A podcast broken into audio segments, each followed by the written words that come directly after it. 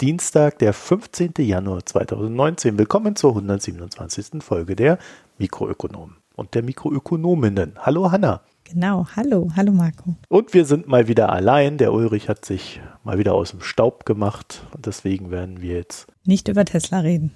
Was haben wir denn da alles Schönes? Also, wir haben heute viele Nachklaps. Also nicht etwa ja, nicht etwa, dass wir das umgesetzt haben, was ich letzte Woche gebeten habe, dass man uns Hinweise gibt, sondern wir haben schlichtweg so aus unserem eigenen Kopf diese ganzen Nachklaps heute rausgefunden. Aber wir haben auch größere Themen. Äh, zunächst nochmal vielen Dank für die neu eingegangenen Daueraufträge und Sonderspenden. Das freut uns immer sehr. Und das hilft uns ja auch hier, uns weiterzuentwickeln. Dann haben wir den ersten Nachklapp zu dem Epic Store, von dem wir euch schon mal erzählt haben. Und zwar hat Ubisoft angekündigt, dass sie künftig, zumindest in 2019, erstmal exklusiv ihre Spiele im Epic Store veröffentlichen werden. In Klammern zusätzlich zum hauseigenen Uplay Store. Und das machen sie natürlich deswegen, weil sie bei Epic kaum ja, äh, Verluste haben. 10% war ja da die letzte Aussage, müssen sie abdrücken, uh, statt 30 Prozent wie bei Valve. Da zeigt sich jetzt so zum ersten Mal, dass der Markt funktioniert. Ne? Weil sie haben gesagt, wir gehen nicht zu Valve, wir gehen nur zu Epic. Und ich habe so ein bisschen noch die Vermutung, dass äh, Ubisoft sich da denkt, dass sie äh, mit den Spielen, die sie da dieses Jahr rausbringen, also da äh, das erste, was da kommt, ist die Division 2.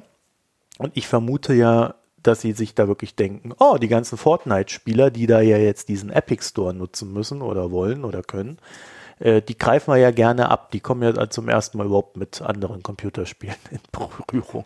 Also das, äh, der kleine Nachklapp dazu, das entwickelt sich alles weiter und geht seinen sozialistischen Gang. So, und dann haben wir noch was zu Simbabwe. Genau, wir haben vor, weiß nicht, einem Monat ungefähr, glaube ich, über Simbabwe gesprochen. Da war es schon das Problem, dass der neue Präsident nicht so recht die Wirtschaft wieder auf die Beine bringt und deshalb es in erheblich vielen Bereichen äh, Engpässe gibt, nämlich in allem im Prinzip, was Simbabwe importieren muss, weil sie eine Devisenknappheit haben. Simbabwe hat ja keine richtige eigene Währung und deshalb erheblich Probleme, Devisen ins Land zu bekommen. Und das schlägt sich vor allen Dingen im Bereich der Treibstoffimporte nieder. Und jetzt ist es also tatsächlich passiert, dass der Treibstoff so knapp war, dass die Regierung was unternehmen musste. Allerdings hat die Regierung nicht das unternommen, was wir gesagt hatten, dass sie mal besser tun sollten, nämlich wieder eine eigene Währung ausgeben, sondern die Regierung hat einfach den Treibstoffpreis verdoppelt, also den Benzinpreis mehr als verdoppelt und den Dieselpreis knapp verdoppelt, um die Nachfrage da einzudämmen, weil es eben seit Wochen schon eine große Übernachfrage gibt.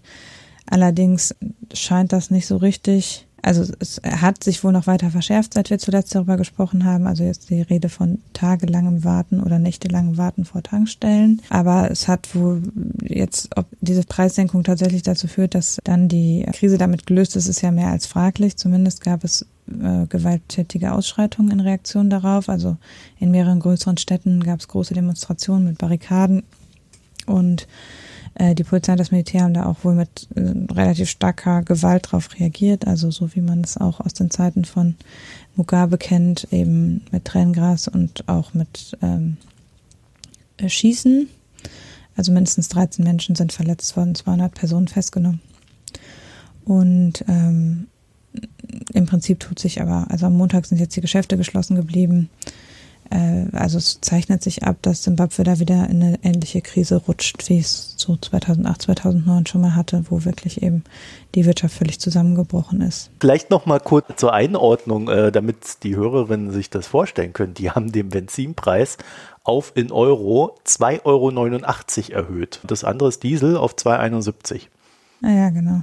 Und äh, ja. da kann man sich ja schon überlegen, was in Deutschland los wäre, wenn über Nacht die Preise. Ja, vor allen Dingen muss man das mit der Kaufkraft gegenrechnen. Ich meine, Zimbabwe ist irgendwie das zehntärmste Land der Welt. Mhm. Und das, also so 2,89 Euro ist halt ein durchschnittlicher Tagesverdienst ungefähr für einen Liter Sprit dann.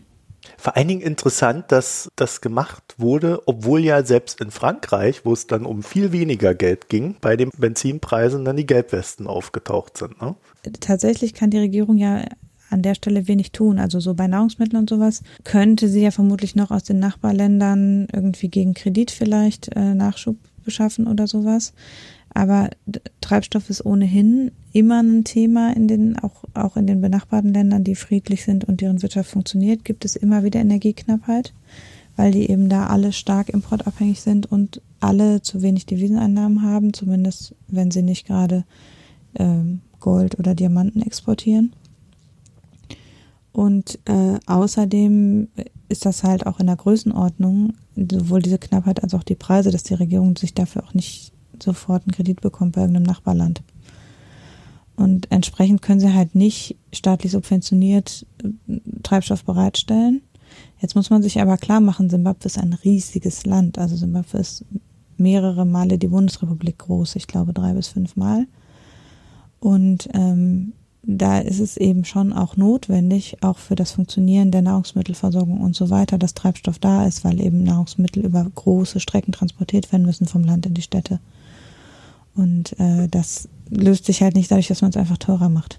Also das ist halt überhaupt keine Lösung des Problems, sondern höchstens eine Möglichkeit, die Leute dazu zu bringen, nicht mehr nächtelang an der Tankstelle zu stehen. Aber es, die Wirtschaft wird halt dadurch trotzdem zum Erliegen kommen. Ja, also das, auch hier geht es seinen sozialistischen Gang. Ja, sozialistisch kann man nicht mal sagen. Es ist einfach, also. Einfach nicht besser. Ja, es ist einfach, äh, ja, Handlungsunfähigkeit letztlich. Es hat ja nicht mal dieser, dieser ähm, Präsident jetzt zu verantworten. Der hat, glaube ich, nur sich vielleicht falsche Vorstellungen davon gemacht, bis zu welchem Grad die Wirtschaft runtergewirtschaftet ist oder wie schnell er neue Investoren anlocken und neue Kredite bekommen kann. Also ich glaube, der hat halt gedacht, na ja, wenn ich jetzt sage, hier ändert sich alles, dann ändert sich sofort alles. Aber er, er, ist ja schon Teil des Systems auch immer gewesen. Also der müsste ja, ja, klar, der genau war ein Bescheid Tier auch unter Mugabe. Ja. ja. Also da kann ich mir jetzt nicht vorstellen, dass ihn das alles überrascht. Ebenfalls weniger gut läuft es für Bill Cross. Wir erinnern uns, Ende 2014 hat Bill Cross Pimco verlassen. Das ist äh, ein zur Allianz gehörendes Unternehmen und der größte Anleihenverwalter der Welt. Der Grund damals war, soweit ich mich erinnere, strategische Differenzen hieß es immer so salomonisch. Bill Gross ist dann gegangen zu Janus Capital. Jetzt sind so aktuelle Zahlen veröffentlicht worden und man kann sagen, im Februar letzten Jahres hat Bill Gross 2,2 Milliarden Dollar verwaltet. Und das sind jetzt 950 Millionen Dollar geworden, weil äh, größere Investoren raus sind. Das heißt, war nicht so der erfolgreichste Schachzug, den er gemacht hat äh, und zeigt vielleicht auch, dass es für Pimco selber damals das Beste war, was passieren konnte, weil die Strategie von Bill Gross irgendwie nicht so ganz aufgegangen ist. Und Janus Capital hat generell durch den Wechsel von Gross auch weniger Geld bekommen, also eingesammelt von Investoren, als sie kalkuliert hatten. Und entsprechend sieht dann auch deren Börsenkurs aus. Also das ganze Ding hat sich von vorne bis hinten für die beteiligten Personen, außer für Pimco, nicht gelohnt. Damit kommen wir zum Russland, denen es natürlich viel besser geht. Russland hat ja auch ein bisschen zu kämpfen gerade. Aber ganz interessant eigentlich, also geht gar nicht so sehr um die russische Wirtschaft an sich, sondern um die strategische Ausrichtung ähm, der russischen Währungspolitik letztlich. Denn Russland scheint, so kann man beobachten, äh, seine Währungsreserven zu diversifizieren. Also ähm, im Jahr 2018 hat Russland einen ziemlich großen Batzen seiner Währungsreserven umgeschichtet von vormals Dollarreserven in Euro, Renminbi und Yen-Reserven. Nämlich äh, 100 Milliarden Dollar äh, wurden in Euro umgeschichtet, 44 Milliarden Dollar in Renminbi und 21 Milliarden Dollar in Yen.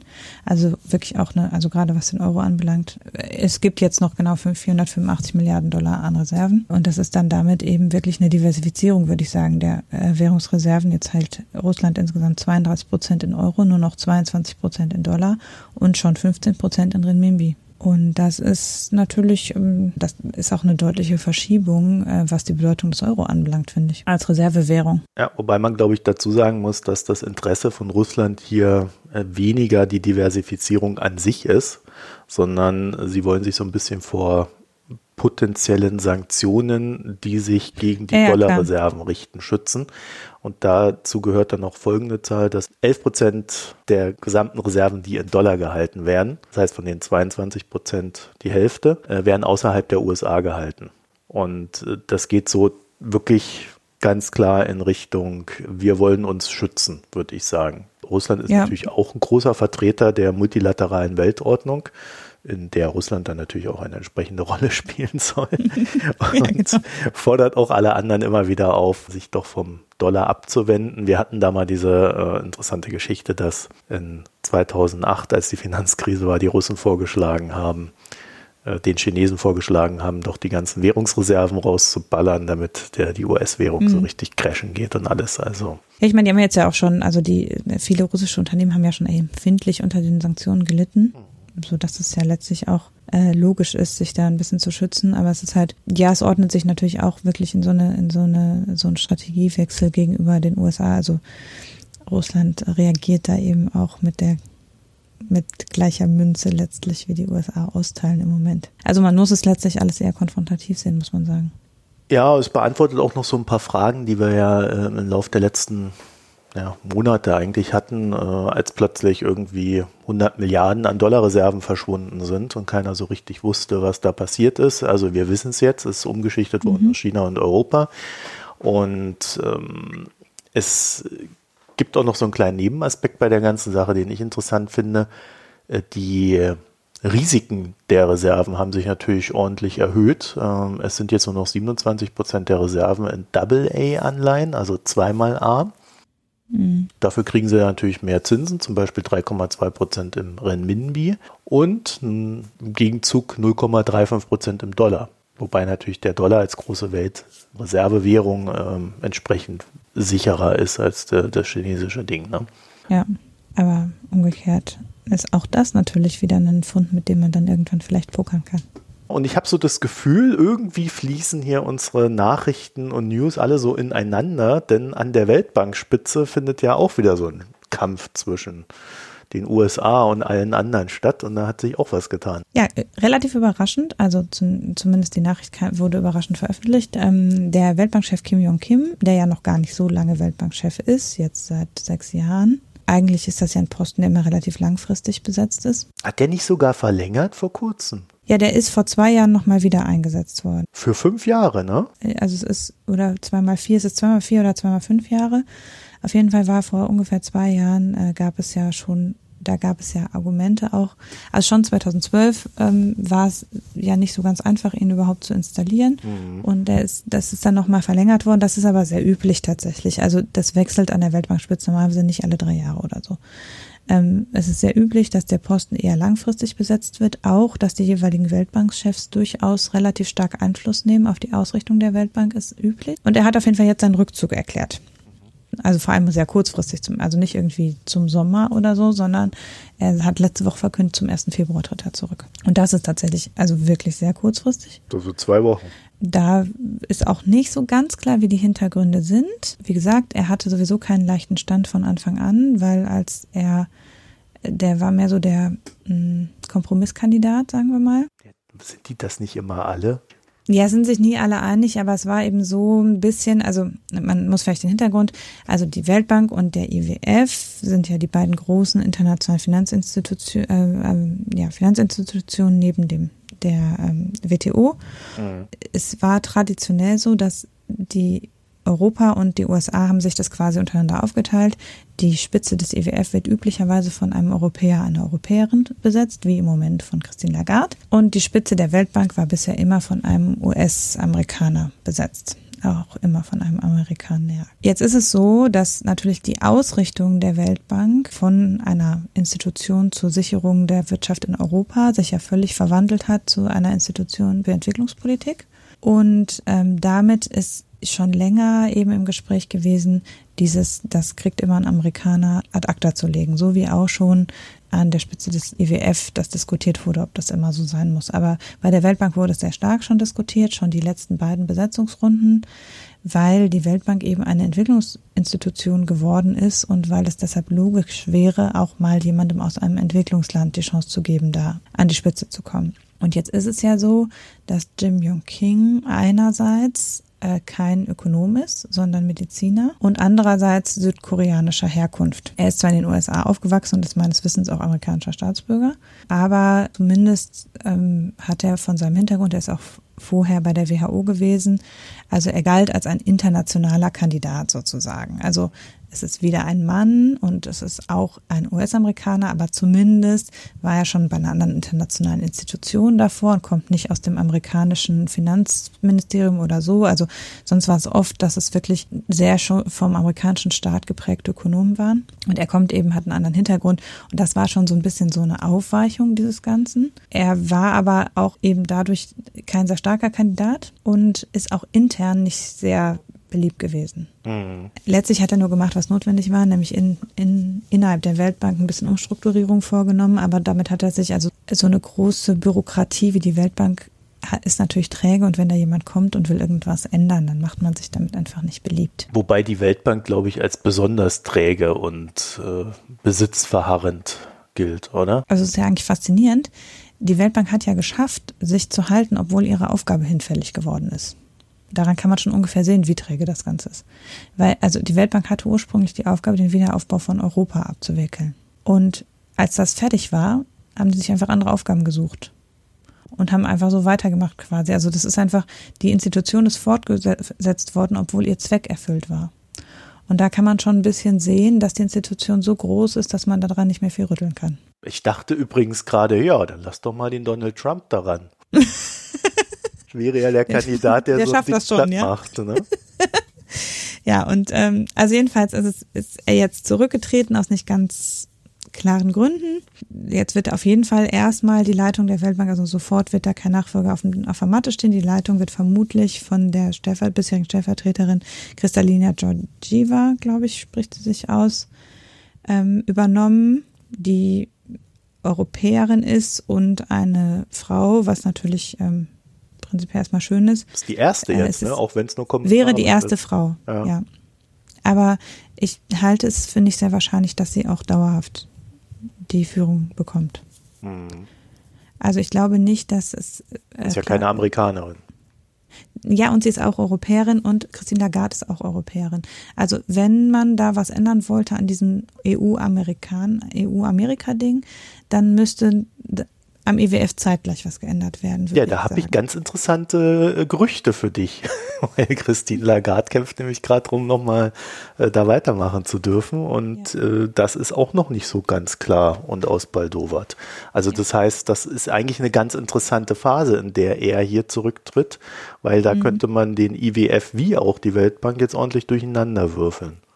Ja, also es gab ähm, bei der äh, bei der Wahl von Kim, äh, Jim Yong Kim äh, gab es Kandidaten aus Entwicklungsländern, äh, insbesondere die nigerianische ehemalige ehemalige nigerianische Finanzministerin ähm, hat Kampf kandidiert gegen ihn und dann war er eben so ein äh, ja, dann konnte er sich durchsetzen, weil äh, ähm, die Stimmverteilung ist so, dass immer der amerikanische Kandidat sich durchsetzt, weil die USA halten eine einfache Mehrheit in der Weltbank äh, durch ihre sehr große Einlage, weil ja bei der Weltbank wie beim IWF e sind die Stimmrechte anhand der Einlagegröße vergeben. Nicht bei der WTO nicht, da gibt es das ein Land eine Stimme Prinzip, aber Weltbank und IWF e funktionieren beide. Je größer die Einlage, desto mehr Stimmen. Und äh, die USA haben die größte Einzeleinlage. Die europäischen Länder alle zusammen haben ein ähnlich großes Gewicht und die Einlagen der aller anderen Länder sind letztlich im Verhältnis dazu verschwindend gering. Das heißt, wenn die USA und Europa sich einig sind, können sie immer bestimmen in beiden Institutionen. Und da Europa sich auf die amerikanische Seite gestellt hat, zumindest bei der letzten Wahl, ähm, hat er sich dann durchgesetzt, aber es gab eben sehr viel Gegenstimmen im Verhältnis zu früheren Wahlen. Und ähm, jetzt ja, ist halt die Frage, wie sich, also es wäre natürlich eine Chance, dieses Ganze aufzudröseln. Die Gerüchte bisher sehen aber, also es sind schon viele Amerikaner wieder auf der Liste, sagen wir mal. Ja, wollen wir so mal kurz durchgehen, die Liste? Genau. wir Weil wir freuen uns ja jetzt. dem Ganzen noch nicht gesagt. Ja, wir freuen uns natürlich auf einen Namen besonders, mhm. den wahrscheinlich aber auch schon jeder gehört hat. Stand ja selbst im Fokus. Ja, also auf der Liste stehen als US-Nachfolgerinnen ähm, also im Fokus und in den Medien war überall Ivanka Trump, die, die als erstes, glaube ich, genannt wurde. Ja, das ist ja auch so ein feuchter Medientraum, ne? Ja, ja, klar, aber das ist auch tatsächlich, also es ist jetzt nicht, wie auch immer die Chancen sind, dass es tatsächlich passiert. Die war ja schon für andere internationale Posten auch im Gespräch. Ist sie schon, also zumindest ist es eine ernstzunehmende Nennung. Also es ist nicht so, dass nur einer gesagt hat, ja, lass doch mal die Ivanka nennen. Zum Hintergrund dieser Nennung vielleicht äh, ganz kurz erklärt, äh, es gab eine Vereinbarung äh, zwischen Kim und der US-Regierung, dass die Weltbank eine Kapitalerhöhung macht. Und diese Einigung kam so zustande, dass ja, ein Budget für Ivanka Trump abgefallen ist. Und mhm. deswegen ist jetzt natürlich in dieser Gerüchteküche als erstes Ivanka Trump auch aufgetaucht, weil das ja dann naheliegend ist, wenn die da eh schon irgendwie eingebunden werden soll, dass man sie dann halt gleich dort auf diesen Posten setzt. Ne? Ja. Aber es ist also, es rollt sich ein bisschen alles zusammen, wenn man darüber nachdenkt, weil es also es ist schon ganz sinnvoll, wenn jemand, der Ahnung von Entwicklungsländern und von Ökonomie hat, diese Institution leitet, sagen wir es mal so. Auf der anderen ähm, Seite sind ja diese Abteilungen dort so beständig, wie wir gelernt haben, dass wahrscheinlich auch Ivanka Trump ähm, nicht unbedingt viel Schaden anrichten könnte dort. Ne? Ja, wobei ähm, es gibt, also der Weltbank-Chef äh, hat schon zum Beispiel die, die Macht letztlich ähm, Abteilungen zu schließen, Themengebiete neu zu vergeben. Also das ist das, was Kim gemacht hat. War unter anderem, dass er die ähm, Organisation der Arbeit innerhalb der Weltbank geändert hat. Also es gab vorher äh, waren die Abteilungen kontinental aufgeteilt. Also es gab eben für jedes Gebiet gab es eine Spezialabteilung und dann gab es noch zu einigen ausgewählten Themen Spezialabteilungen. Und dann hatte eben jede Region zum Beispiel irgendwie Middle East, South Asia, äh, Middle East hatte dann irgendwie einen Chefökonom für Middle East und dann gab es eben für Sub-Sahara Afrika gab es jemand, der das, der dafür zuständig war. Und das hat er geändert. In diese Struktur nach Regionen. Und äh, er hat eben einige Schwerpunktthemen benannt, die jetzt gesondert betrachtet werden und einige Gruppen ausgelagert, die sowas wie Service für die anderen machen. Also das ist natürlich eine klassische Rationalisierung, dass es jetzt eben nicht mehr jeder seine eigenen Statistiken erhebt, sondern einige jetzt für alle Länder Statistiken machen müssen und sowas alles. Und das ist schon natürlich, das sind weitreichende Umstrukturierungen, wenn man sich überlegt, dass da jetzt eben Leute sind, die dann unter Umständen umziehen müssen oder so, weil sie in dem jeweiligen Land stationiert waren. Und ähm, das, das liegt schon in der weil das eben eine verwalterische Sache ist, liegt das schon zum Beispiel in der Hand des Präsidenten, der Präsidentin. Mhm. Also, also kann schon, halt doch was machen. Ne? Die können nicht über, wohin geht das Geld entscheiden. Da gibt es so einerseits Vorgaben und andererseits ähm, gibt es da schon auch nochmal ein Aufsichtsgremium.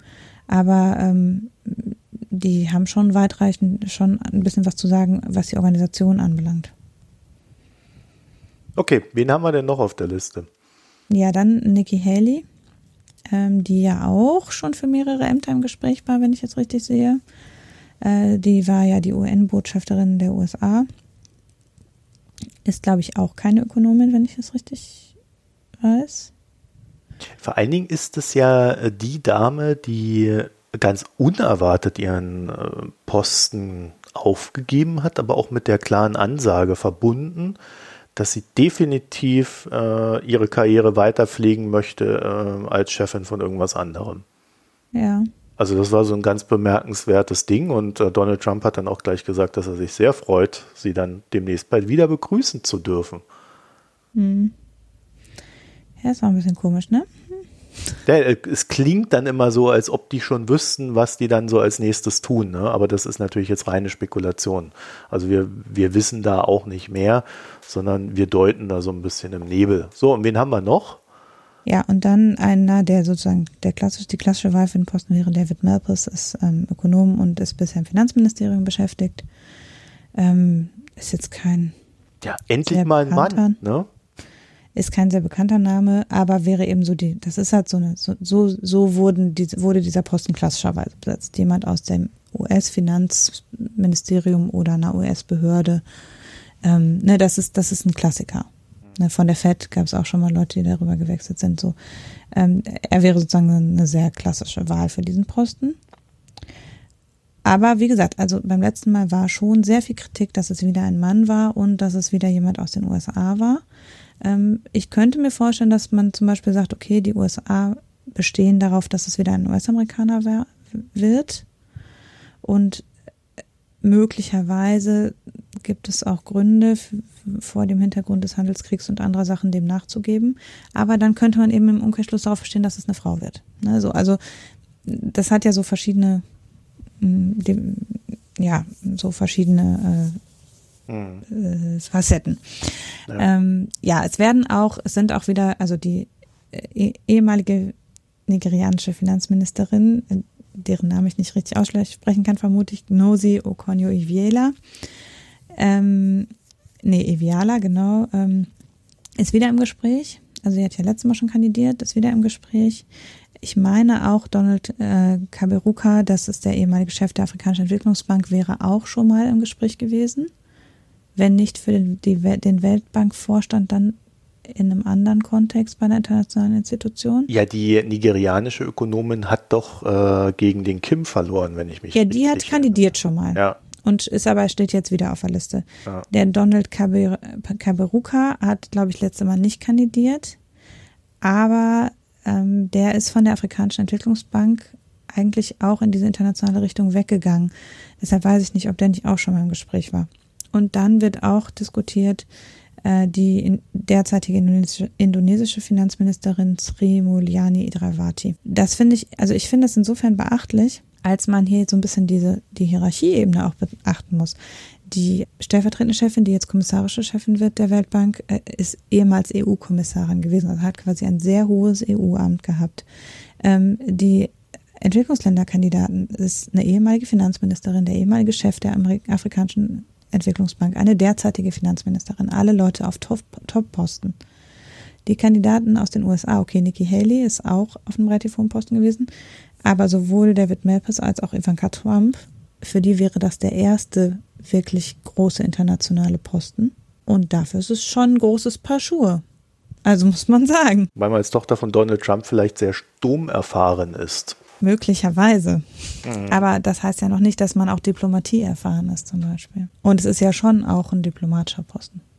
Mhm. Es ist ja ein, dieses, diese internationale Finanzinstitution, das ist ja ein sehr, also so ein, so ein Spiel immer mit den Gewichten, dass es immer ausgewogen ist und äh, dass eben die eine Institution nicht so weit in die eine Richtung streben darf und dass die andere dem was entgegensetzt und so weiter. Ja, aber ich glaube, dieses Denken hat so ein Typ wie Donald Trump nicht. Deswegen. Nö, natürlich äh, nicht. Glaube ich, äh, man darf gerade unter seiner Regentschaft äh, nicht davon ausgehen, dass da großrational agiert wird und an sowas gedacht wird. Also, hm, ich bin mal gespannt. Das heißt ja im Regelfall immer so, die Erstgenannten sind nicht jene, die dann mhm. äh, am Ende das Ding kriegen. Ähm, ich habe da halt nur dann noch irgendwo gelesen, dass die gesichtswahrende Lösung halt die, die ehemalige EU-Kommissarin Kristallina Georgieva und da wäre dann halt die Frage, ob, wenn es sie gibt, ob dann nicht das nur geht, wenn dann auch im IWF e äh, ein Machtwechsel stattfindet, dann wahrscheinlich Richtung Amerika. Und ich habe so das Gefühl, das ist etwas, was äh, den der momentanen US-Regierung sehr gefallen würde. Weil dann könnten sie nämlich äh, richtig gegen China vorgehen und zwar äh, an genau mhm. den Stellen, äh, wo es weh tut, äh, nämlich dann, wenn die, die korrupten Regime pleite sind, die das, äh, die Kredite von China bekommen und äh, da dann zum IWF rennen und Geld wollen, womit dann wieder der Bailout für China stattfinden würde. Also das könnte ich mir vorstellen, gefällt den Amis sehr gut. Auf der anderen Seite ist, glaube ich, einer der großen Kritikpunkte aus der US-Regierung in Sachen Kim immer gewesen, dass er sehr viele Seidenstraßenprojekte mitfinanziert, mhm. wenn sie denn, äh, Klammer auf, ökologisch wertvoll sind. Ähm, also äh, da, also da sieht man, das ist nicht so ganz einfach. Das eine ist äh, super und das andere ist nicht so toll, sondern je nachdem, wie man da denkt, kann man auf die eine oder auf die andere Idee kommen. Ne? Ja, also es ist ja auch tatsächlich ähm, ohnehin umstritten, dass die Weltbank Projekte in China äh, finanziert. Äh, deshalb, weil China ja, äh, also ähm, die Gruppe der Länder, die Kredite von der Weltbank in Anspruch nehmen können, ist begrenzt auf tatsächliche Entwicklungsländer. Die anderen müssen normalerweise beim IWF äh, Kredite aufnehmen zu dann eben Markt, marktüblicheren Konditionen. Äh, Ausnahme ist eben, wenn es sich um Umstrukturierungsmaßnahmen handelt, dann kann man auch bei einer der Töchter der Weltbank ähm, Kredite in Anspruch nehmen, selbst wenn man ein Schwellenland ist. Naja, Und aber. Das ist das, was China tut. Ja, Und aber ich glaube, es geht da mehr um die Seidenstraßenprojekte außerhalb Chinas, weil das sind ja dann doch recht viele Entwicklungsländer. Ja, klar, aber es ist halt, also das Argument ist immer, dass China ja gleichzeitig Entwicklungshilfe zahlt und indirekt wiederum in Anspruch nimmt. Ne, also äh, China profitiert von Entwicklungshilfeprojekten in anderen Ländern, ähm, die sozusagen durch die Vermittlung Chinas am Ende zustande kommen. Mhm. Und das ist was, das über die Person Kim hinaus ähm, schon länger kritisch beäugt wird. Und jetzt aber scheinbar auch zugunsten des Klimawandels eben, also ne, da ist dann so eine Abwägung wiederum. Ähm, dass wenn es eben klimafreundliche Projekte gibt, dann wird darauf jetzt ein Schwerpunkt gelegt und dann wird da an anderer Stelle ein Auge zugedrückt. Ja, genau, äh, geschickt gedreht. Ne? Mhm. Naja, also soweit zur Weltbank. Ich glaube, das ist nicht ganz unspannend, weil sich da auch zeigen wird, äh, wie, wie viel Stress im System äh, zwischen den verschiedenen Protagonisten da tatsächlich ist. Äh, eine der optimistischeren Aussagen war, dass man sich mit Kritik an Washington zurückhalten wird und da auch nicht groß insistiert, weil man momentan mehr so das Interesse hat, dass äh, diese US-Regierung überhaupt in der Welt engagiert bleibt. Hm. Also da kann man seinen Kopf viel rumdrehen bei der ganzen Geschichte. Ne? Ja. Dann kommen wir mal zu den Hauspreisen in Australien. Ich habe letztens auf Twitter so ein bisschen die Frage gestellt mit so einer Umfrage. Was glaubt ihr, welches Land seit 27 Jahren keine Rezession mehr gesehen hat? Da habe ich dann so verschiedene Sachen vorgeschlagen und dann haben die äh, wirklich die Mehrheit äh, Bhutan angekreuzt. Was? Ich habe das nur reingenommen, weil ich mir dachte, das kreuzen die Leute bestimmt an, weil sie das vom Glücksindex her kennen. Uns klingt exotisch. Also da kann das mal. Nee, es ist Australien, ihr Lieben. Australien hat seit 27 Jahren keine Rezession mehr erlebt. Hammer, ne? Mhm. So, und jetzt wird's. Die sind echt irgendwie wo, einfach woanders. Also die sind einfach ne, so abgekoppelt. Die haben alle Rohstoffe dieser Welt, die es gibt, gibt es in Australien. Ja, und die halten sich, die sind, glaube ich, relativ wenig verflochten auch andererseits an vielen Stellen. Also die Finanzkrise hat Australien zum Beispiel auch ja viel weniger erwischt als andere Länder, weil die im Verhältnis auch wenig integriert sind, gerade am Finanzmarkt. Was eigentlich verwunderlich ist, wenn man was mit Rohstoffen treibt, ne? Aber wenn. Ich glaube, die wollen einfach, die, die gucken, also die verkaufen und machen halt das, was sie machen müssen quasi, aber die halten sich ja militärisch wie finanziell halt stark zurück. Ja. Die wollen einfach in Ruhe gelassen werden. Ja, ja das stimmt tatsächlich in, insofern auch, weil die überhaupt kein, keine Lust auf Flüchtlinge oder ähnliches haben. Ne? Ja. Also es ist äh, ein sehr in sich gekehrtes Land, um das freundlich zu formulieren. Jedenfalls wird es jetzt auch interessant in Sachen, schaffen sie es, ihren Weltrekord in Rezessionsfreiheit, seit der Messung jedenfalls, äh, zu halten. Denn äh, in 2018 sind die Immobilienpreise um 6,1 Prozent eingebrochen auch so ein kleines Novum. Und im größten Immobilienmarkt in Australien, das ist in Sydney, der Hauptstadt, wenn ich mich nicht täusche, äh, sind die Immobilien sogar in 11,1 Prozent eingebrochen.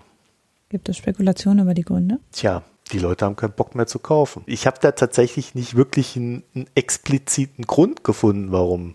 Hat mich so ein bisschen irritiert, aber äh, ich kann dir die Frage schlichtweg nicht beantworten. Es ist jetzt jedenfalls so, dass die dann irgendwie hergehen und zu ihren Wohnungen äh, trotz gesenktem Preis jetzt noch irgendwelche iPads und sonst noch was draufpacken, damit die Leute kaufen. Sehr schwierig für die gerade und das Ganze soll dann so ja, 1, 1,5 Prozent vom Wachstum kosten und damit wird es dann knapp, weil wenn also sie haben zwar über 2 Prozent, 2, 2 bis 3 Prozent Wachstum, aber wenn dann die Wirtschaft in der, im Zuge des Einbruchs da vor allen Dingen in China und äh, weltweit, also wenn sich das mit dem Handelsstreit bewahrheitet, das vielleicht sogar zum Krieg auswächst und die Wirtschaft dann noch stärker darunter leidet als jetzt schon, dann wird es in Australien extrem knapp mit dem Wirtschaftswachstum und dann könnte das Land in die Rezession reinrutschen. Hm, ja. Wobei dann natürlich auch die Immobilienpreise nochmal richtig weiterfallen werden. Ja, ist auch interessant, ob das ein Indikator ist für die Immobilienpreise anderorts.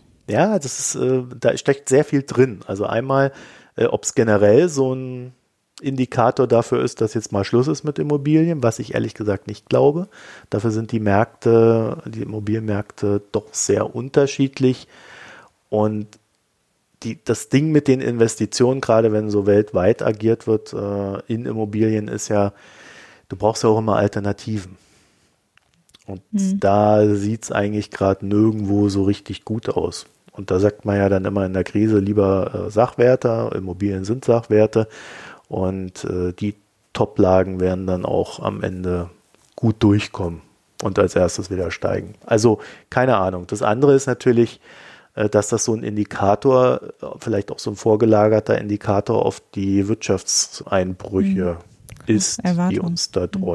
Und China sind wir eigentlich gleich ganz gut, weil da gibt es noch News zu den Devisenreserven. Genau, auch nur Mini-News. Äh, China ist ja, hat ja bekanntermaßen einen riesigen Berg von Devisenreserven, der in 2017 nochmal leicht angestiegen war, um 129,4 Milliarden Dollar, in 2018 aber gesunken ist und zwar deutlich, um 67,24 Milliarden Dollar. Ist immer noch riesengroß, drei Billionen Dollar, aber es scheint so, dass sich das abflacht oder so da sogar wieder sinkt, dieses, diese Devisenakkumulation.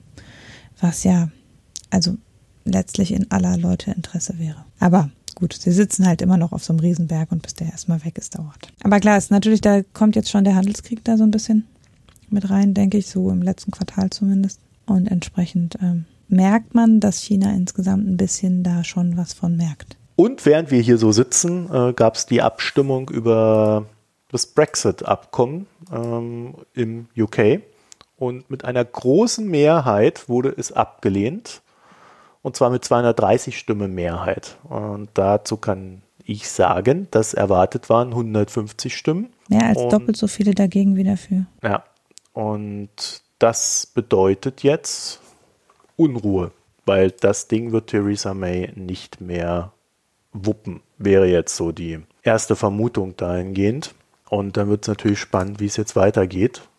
Es könnte, also die Wahrscheinlichkeit für einen No-Deal ist damit natürlich ziemlich hoch. Also, dass das nicht mehr gerettet wird. Ja, deswegen sind auch die Börsen gerade nach oben. Uiuiuiui. Da holen sich dann sicherlich auch gleich wieder. Dann würde ich sagen, dann haben wir jetzt noch unser großes Thema, äh, genau. von dem der ein oder andere natürlich äh, sicherlich schon gelesen haben wird. Ich habe es mir allerdings aus reinem Interesse, was denn nun dran ist oder auch nicht dran ist, ähm, jetzt schlichtweg nochmal angeschaut und mich da etwas reingelesen.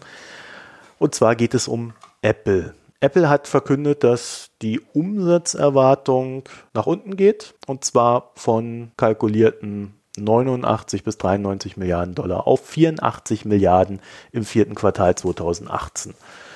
Und das war für viele so der Hinweis, ja, da steckt der Handelskrieg drin, das ist der wirtschaftliche Abschwung, jetzt hat es die Großen erwischt ja, deswegen habe ich mir gedacht, das macht sich, macht ja vielleicht tatsächlich Sinn, da mal reinzugucken. Und äh, als Hauptgrund äh, ist, äh, wie nicht anders zu erwarten, natürlich das äh, sich schlecht verkaufende iPhone äh, genannt worden, mehrfach.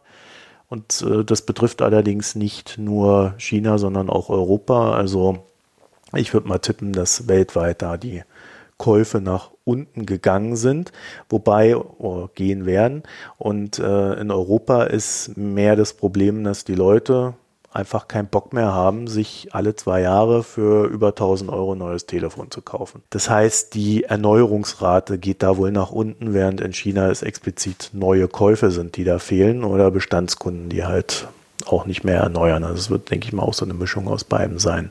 Aber der Apple gibt da ja keine Verkaufszahlen mehr raus und hält sich da ja mittlerweile bedeckt, weil sie wollen ja jetzt äh, mehr die anderen äh, Glanzpunkte ihres Unternehmens nach vorne stellen. Dass das einhergeht mit so einem Rückgang, finde ich, sieht natürlich dann auch besonders schlecht aus. Ne? Hm. Naja, ähm, das iPhone an sich ist für Apple insofern halt ziemlich wichtig, da es 60 Prozent der Erlöse ausmacht, was natürlich eine krasse Zahl ist. Also äh, das ist eine ziemlich hohe Abhängigkeit von einem einzelnen Produkt. Und ich, ja, ähm, ja, bei einem Staat würde man sagen ungesund. Ja, wenn, wenn du 60 Prozent deines Einkommens aus Öl generieren würdest, genau. würde man sagen, das ist kein, gute, kein guter Mischmasch. Ne? Also, ja, bei Öl geht's noch, aber bei, an, bei konjunkturanfälligeren Sachen und iPhones sind ja auch konjunkturanfällig, ne?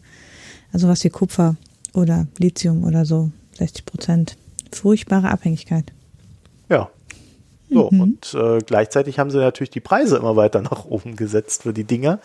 Also mhm. da, da ging es ja bei den letzten Geräten nochmal so richtig hoch. Die haben das als, ich weiß gar nicht mehr, als was ich so ein iPhone kategorisieren würde. Also ich, ich für mich ist das mittlerweile schon echt so Luxusklasse, ne?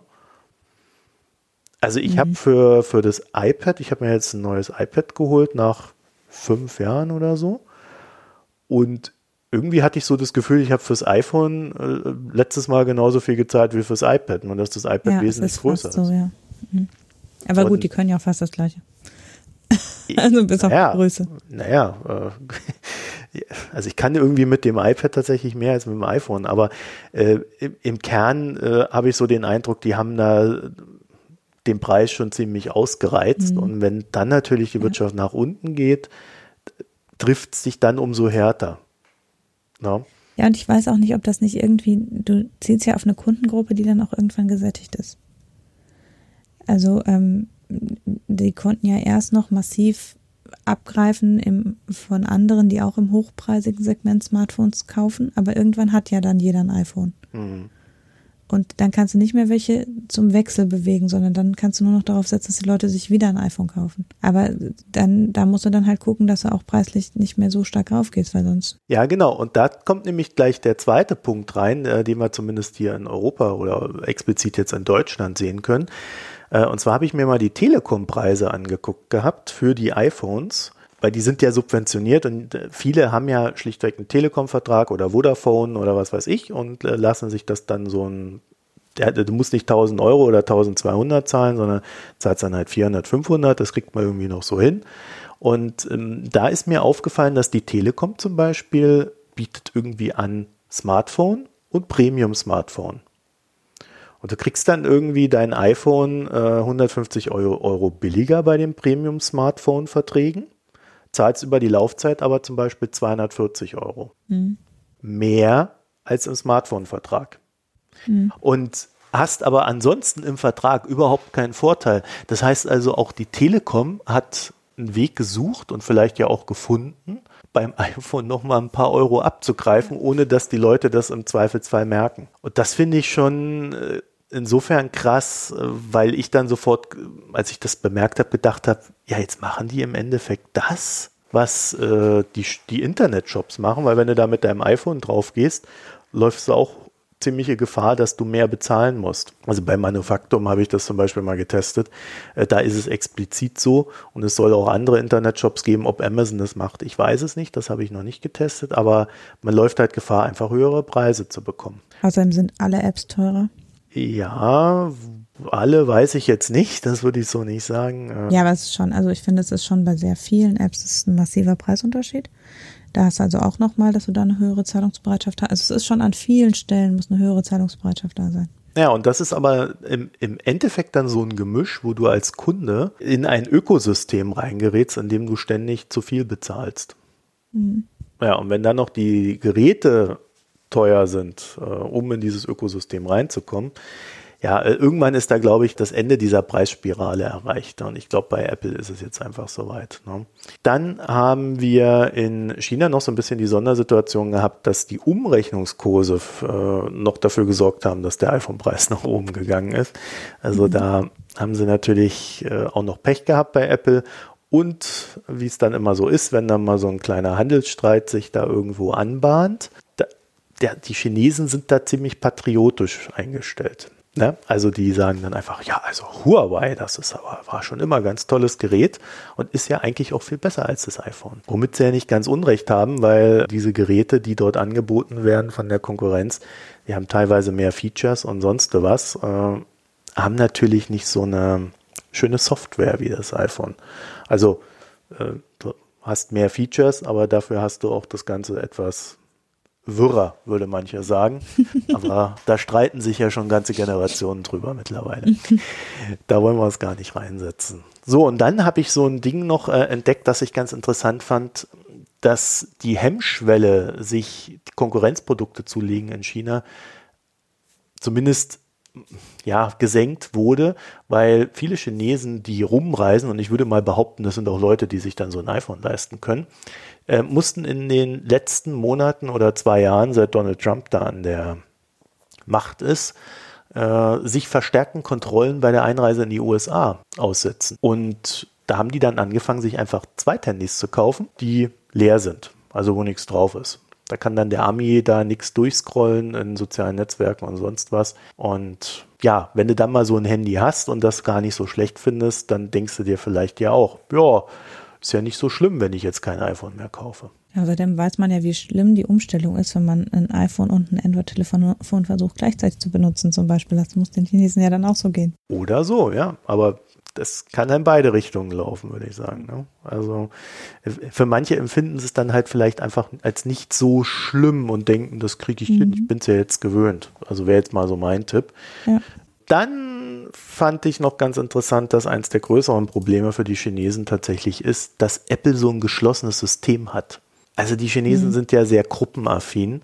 Und äh, wenn du dann irgendwie so ein iMessage hast, äh, mit dem du dann irgendwie nicht äh, mit den Leuten außerhalb kommunizieren kannst, finden die das doof.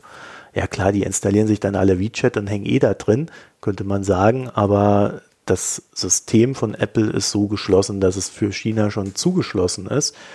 Und auch das soll sich dann ausgewirkt haben auf die, ja, fähig oder, oder auf die Freude der Chinesen, so ein iPhone zu kaufen, sagen wir es mal so. So, und äh, da passt natürlich super rein, dass Apple nun angekündigt hat, dass sie nach Apple Music, äh, das sie auf Android gebracht haben, auch Apple TV auf Samsung-Fernsehern stattfinden lassen wollen. Das heißt, man versucht das irgendwie schon so zu öffnen. Und äh, das ist wohl auch der erste Schritt zur Vorbereitung darauf, dass äh, Apple demnächst einen Streamingdienst anbieten wird, der dann in Konkurrenz zu Netflix, äh, dem ebenfalls bald aufkommenden Disney-Streaming und so weiter und so fort, ähm, ja, dann in Konkurrenz tritt. Ähm, ich habe dann irgendwie sofort gelesen, ja, jetzt Apple äh, öffnet sich Apple und so weiter, aber ähm, wenn man mal so ein bisschen in die Historie guckt, ist es schlichtweg so, Du hast iTunes auf dem PC, du hast die iCloud-Software auf dem PC. Also die haben da schon immer irgendwo sich so geöffnet, dass sie ihre Produkte zumindest halbwegs sinnvoll auch Leuten anbieten konnten, die ja, die außerhalb ihres eigenen Software-Systems arbeiten. Ja. Und ich glaube, das war jetzt auch nicht so der dümmste Schritt, den sie da gemacht haben. Ne? Ich glaube, so eine richtige Öffnung wäre halt, wenn sie sagen würden, iMessage für jeden. Oder jeder Browser kann auf unserem System äh, das, was unser Safari kann. Mhm. Und so weiter. Also das wären so Sachen, die ich da eher sehe. Also es ist sehr umfangreich, aber wir haben es bald geschafft. Dann hat Apple noch den Schritt gemacht, dass sie äh, jetzt angefangen haben, ihre Produktion in Indien auszubauen. Also sie waren schon mit den Billig-iPhones in Indien, also iPhone 6 und so ein Kram haben sie da noch produziert und äh, sind jetzt äh, auch mit einem neueren Gerät dort. Warum auch immer, da wird viel spekuliert, ob das einfach nur ist, um den indischen Markt mehr besser bedienen zu können oder ob es eine Diversifizierung ähm, der Handels-, äh, der Produktionskette ist ich würde mal tippen, es ist immer alles. Ja, also äh, es tut nicht weh, außerhalb von China zu produzieren, gerade dann, wenn man Gefahr läuft, mit Geräten aus China vielleicht irgendwelche Zölle berappen zu müssen. Und damit bleibt uns eigentlich nur zu sagen, naja, die Probleme, die Apple da hat, das ist so eine Mischung aus allem, was gerade stattfindet. Also Handelsstreit, Verbraucherzurückhaltung, wirtschaftlich trübe Aussichten und hohe Gerätepreise plus so ein paar kulturellen Aspekten wie ich möchte nicht eingeschlossen sein und so weiter. Das haben ja auch in Deutschland äh, viele Kunden als Problem. Apple möchte dem entgegensteuern, indem es seine Einnahmen aus dem Servicegeschäft steigert. Das hat die FAZ dazu so veranlasst, ähm, das so als, ja, so werden sie es schaffen, mal in, äh, in ihrer Sonntagszeitung zu schreiben. Da bin ich nicht so sicher.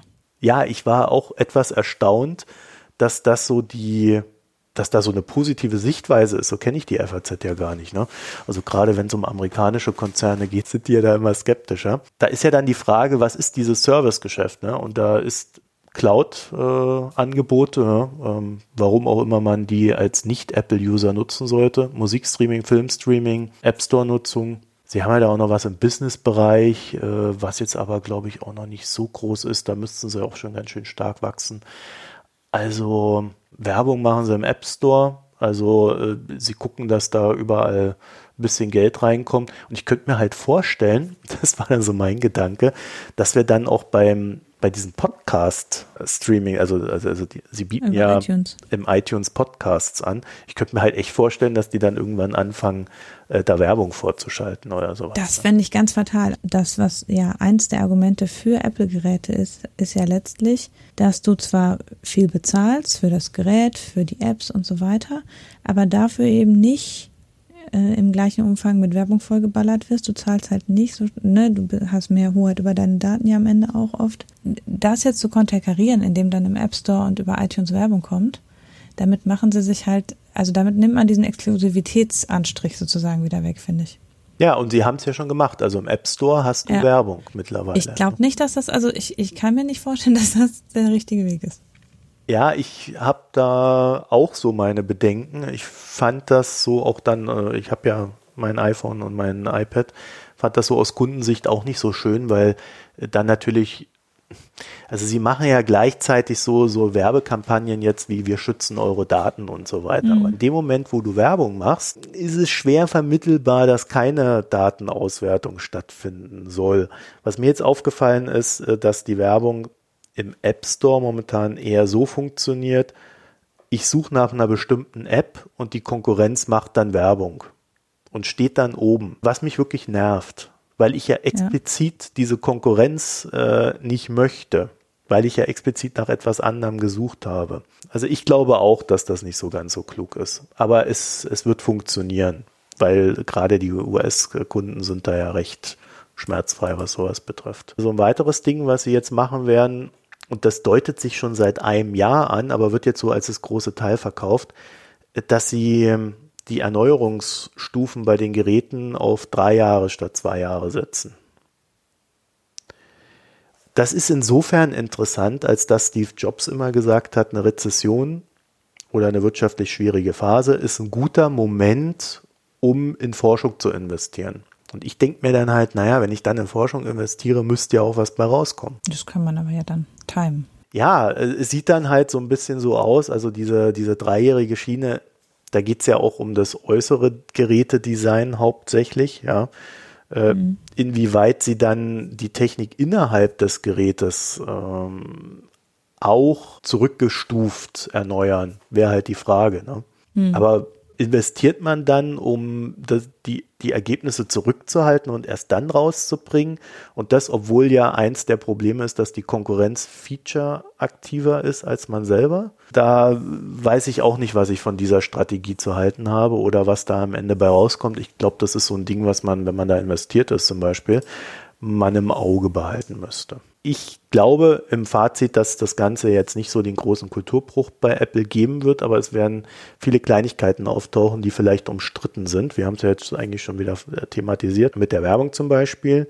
Und da ist dann die Frage, ob sich der Konzern als solcher vielleicht auch wieder normalisiert. Weil eine Sache ist nämlich nicht in Sicht, äh, irgendwie so ein großer Knaller im Sinne des iPhones. Ne? Also es wird ja. schlichtweg kein großes neues Gerät geben in den nächsten Jahren. Vermutlich nicht. Ja, außer sie sind im Geheimen. Außer sie dabei. forschen an ganz anderen Sachen geheim und äh, bringen demnächst, keine Ahnung. Ja, hm. wer weiß. wer weiß. Aber Tim Cook gilt als derjenige, der angestellt wurde von Steve Jobs, um die Produkte zu melken. Und das macht hm. er ja auch gerade. Ne?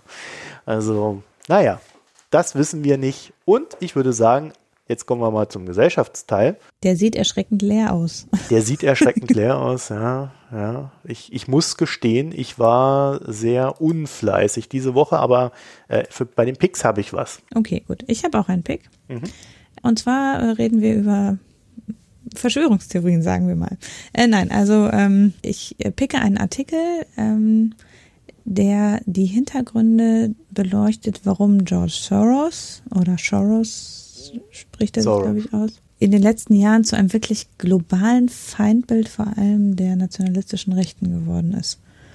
Ähm, und das ist auch was, was irgendwie, also man, das ist ein bisschen merkwürdig so. Vielleicht so ein bisschen, also der Artikel erzählt auch ein bisschen die persönliche Geschichte von äh, Soros und eben ähm, dann, was dahinter steckt, warum er jetzt von Populisten all over the world als quasi der Feind schlechthin äh, dargestellt wird. Also natürlich bietet er sich als Feind an, weil er ist super reich und ähm, unterstützt eher linke Ideen. Nicht linke, liberale, Hanna. Liberale, ja. Ah, ja, also. Jetzt bist du schon auf die Propaganda reingefallen. Ist ja die, äh, ja, also, ne, äh, ja, also ich, ja, nicht, ne, also im ökonomischen Bereich, also äh, ich, ich bin ein bisschen näher vertraut mit den Dingen, die er im Bereich der wirtschaftswissenschaftlichen Forschung finanziert und die würde ich durchaus als links einsortieren und nicht liberal. Aber wie auch immer, ähm, er ist auf jeden Fall natürlich, gilt, ist er ein sehr internationaler Mensch und ähm, ein sehr reicher Mensch. Damit ist es natürlich leicht, ihn als Feind rauszupicken. Aber der Artikel zeigt eben, dass da mehr dahinter steckt. Ich will das gar nicht so ganz viel erzählen, aber auf jeden Fall, dass es halt eine bewusste Wahl und eine bewusste Instrumentalisierung dieser Person für Wahlkampagnen war, die eben im Wesentlichen auf den auf der ähm, Wahl von Orban in Ungarn äh, auf die Wahl zurückgeht und dass da eben eine Kampagne gegen ihn gefahren worden ist, die so wunderbar gelaufen ist, dass das halt jetzt sich so verbreitet. Und da ist eben die Geschichte dieses Wahlkampfberaters, der ihn da rausgepickt hat und als Feindbild installiert hat, äh, wird da sehr detailliert, ein sehr, sehr langer Artikel, sehr detailliert dargestellt und eben auch ziemlich deutlich rausgestellt, dass quasi alles, was über ihn da erzählt wird und im Umlauf ist, halt einfach völlig erfundener Unsinn ist. Also bis auf die Tatsache halt, dass er reich ist. Ja gut, ist halt eine ziemlich umstrittene Persönlichkeit, die. Ja, aber das ist halt die Frage, warum er so umstritten ist. Also naja, das, das kann man nicht so richtig packen. Mal zum hat er aber gar nicht.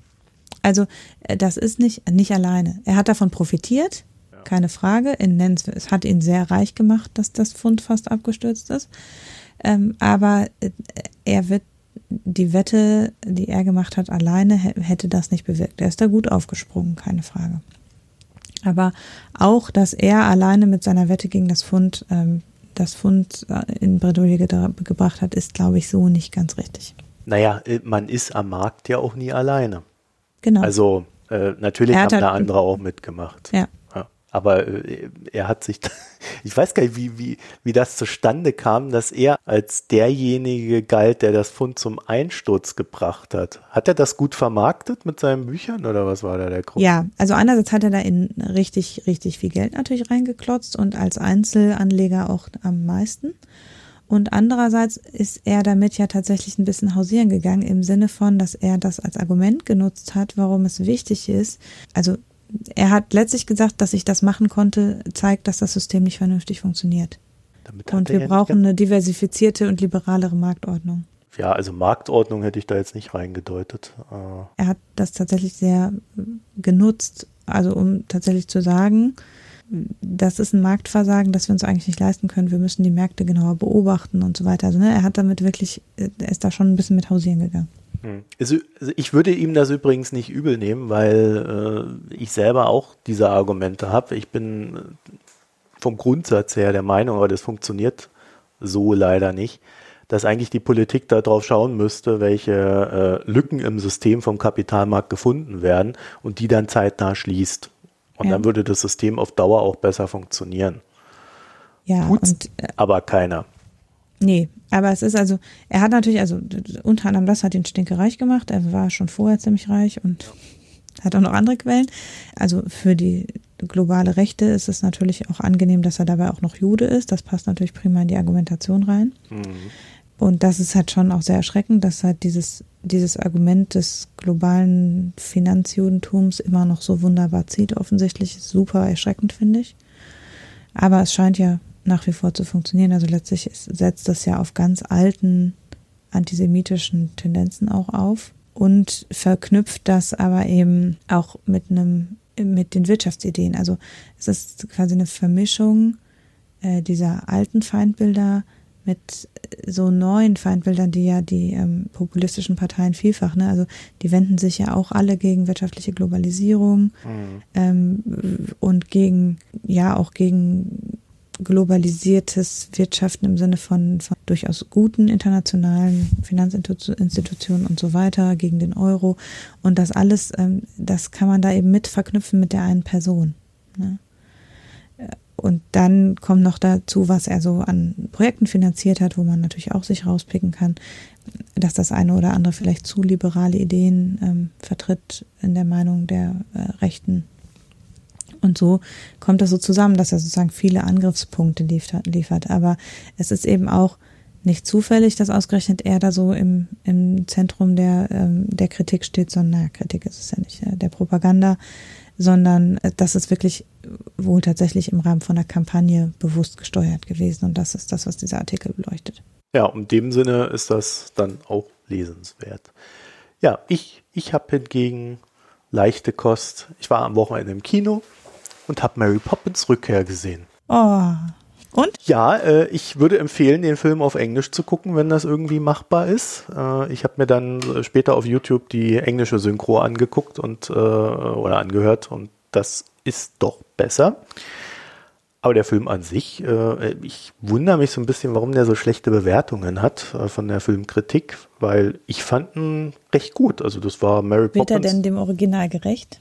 Ja, es ist ja, beruht ja auf dem zweiten Buch, ne? Also es ist ja mhm. auch gar nicht so sehr das Original, aber die Story ist recht ähnlich. Ja, also die beiden, die sie im ersten Teil da betreut hat, äh, die sind jetzt Erwachsene und haben drei Kinder. Mhm. Äh, beziehungsweise, ähm, die haben nicht zusammen Kinder, weil es sind ja Bruder und Schwester. Jetzt muss ich aufpassen, was ich hier sage. Aber äh, die hängen da immer noch zusammen und die Frau von dem Mann ist dann gestorben und äh, dann äh, ja, geht es darum, dass man Aktien sucht an einer Bank. Also eine Aktienurkunde sucht man dort. Da war ich ja ohnehin sofort dabei. Ne? so geht's dann halt los. Der Junge vom Schornsteinfeger ist Straßenlaternenanzünder und Ausmacher, was ich einen sehr lustigen Job finde. Ich glaube, den gab es wirklich. Ja, gab es wirklich. Das finde ich irgendwie faszinierend. Und also eigentlich würde ich jetzt sagen, das ist weitestgehend sehr ähnlich gemacht. Wie gesagt, die deutsche Synchro, da hat der eine oder andere sicherlich seine Probleme mit. Aber ähm, ich hatte echt eine super stressige Woche, war völlig fertig und äh, konnte mal so meinen Kopf ausschalten, konnte gut lachen. Äh, der Film ist recht lang, irgendwie mit 220 oder so, 2 Stunden 20, keine Ahnung. Hat aber wenig Längen. Also zwischendurch dachte ich ein, zwei Mal, ja gut, das hätte jetzt nicht sein müssen, aber es stört nicht wirklich. War einfach so mal gute Unterhaltung. Hat im Kino auch ganz gut gepasst. Ich glaube, demnächst kann man ihn auch schon äh, online kaufen. Also da müsste man jetzt auch nicht explizit ins Kino und wenn man ihn dann daheim guckt, hat man ja dann vielleicht auch eine englische Tonspur. Mhm.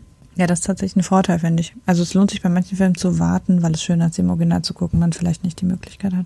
Ja, also mir ist es aufgefallen, also sie haben sich sehr viel Mühe gegeben mit der Übersetzung, aber es ist halt, wenn du dann so singst, ähm, so ein Lied zu übersetzen, geht gegebenenfalls was verloren. Wenn ein sowas nicht stört oder wenn man an sowas nicht denkt, das Problem ist ja immer, wenn du das explizit nachguckst, äh, dann stört es dich erst so richtig. Ne? Dann kann man das auch auf Deutsch gucken. Und wie gesagt, also für so einen Kinoabend war das super. Ja, vor allem, wenn man entspannen will. Mhm. So, und jetzt kommt unser Bierteil. Wir Anna, reden nicht mehr über Bier, Bier getrunken? Ich überlege gerade. Nee, also, habe ich nicht. Ich habe billigen Sekt getrunken. Oh. Und ähm, weil ich war am Wochenende nicht zu Hause und deshalb habe ich so 0815 Sekt getrunken am Wochenende. Ansonsten nichts.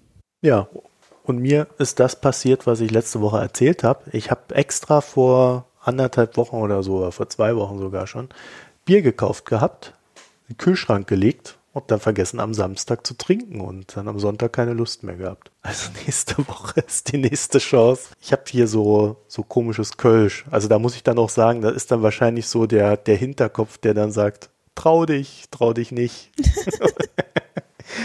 Es hat einen komischen Namen, äh, von daher äh, bin ich vielleicht auch etwas ängstlich.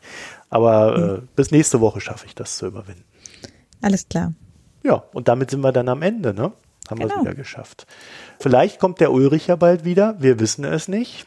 Ähm, aber wir kriegen das also auch ohne ihn hin. Sage ich jetzt mal so ganz böse, so als Anreiz für den Ulrich. Und bedanken euch fürs Zuhören und äh, ja, wenn euch das hier gefällt, was wir tun, dann könnt ihr uns verbreiten in den sozialen Netzwerken mit salbungsvollen Worten oder rüde, wie man da halt so ist. Oder äh, ihr könnt auf unsere Internetseite gehen und kommentieren. Das hat letzte Woche erstaunlich gut geklappt, weil ich so einen Nebensatz gemacht habe, als ich über Treatwell geredet habe. das sind dann die Kapitalismuskritiker über mich hergefallen. Naja, einer. Und ähm, das könnt ihr euch dort natürlich auch durchlesen, www.mikroökonomen.de mit OE. Also schaut mal rein, kritisiert oder lobt uns oder äh, ergänzt uns, weil das ist uns immer besonders lieb, wenn wir Ergänzungen bekommen. Und ich habe es nicht vergessen, Maximilian, Gili kommt nächste Woche. Wir hatten jetzt so ein volles Pad, dass ich gedacht habe, das schiebe ich jetzt nicht auch noch rein und zeitkritisch ist es nicht. Ansonsten könnt ihr auf der Internetseite auch den Spenden-Button drücken und uns Geld schicken, damit wir hier uns auch ab und zu mal ein Bier kaufen können oder leben können, essen, trinken. Oder Geräte ersetzen. Geräte ersetzen. Ja, ja. Wer möchte einen Laptop an Hanna spenden? Zum Beispiel. das wäre so die. Ja, da Damit es nicht noch, mehr rauscht. Da hätten wir noch Bedarf. Ein, ein Laptop, der nicht rauscht. ja, also ansonsten vielen Dank und bis nächste Woche. Tschüss. Tschüss.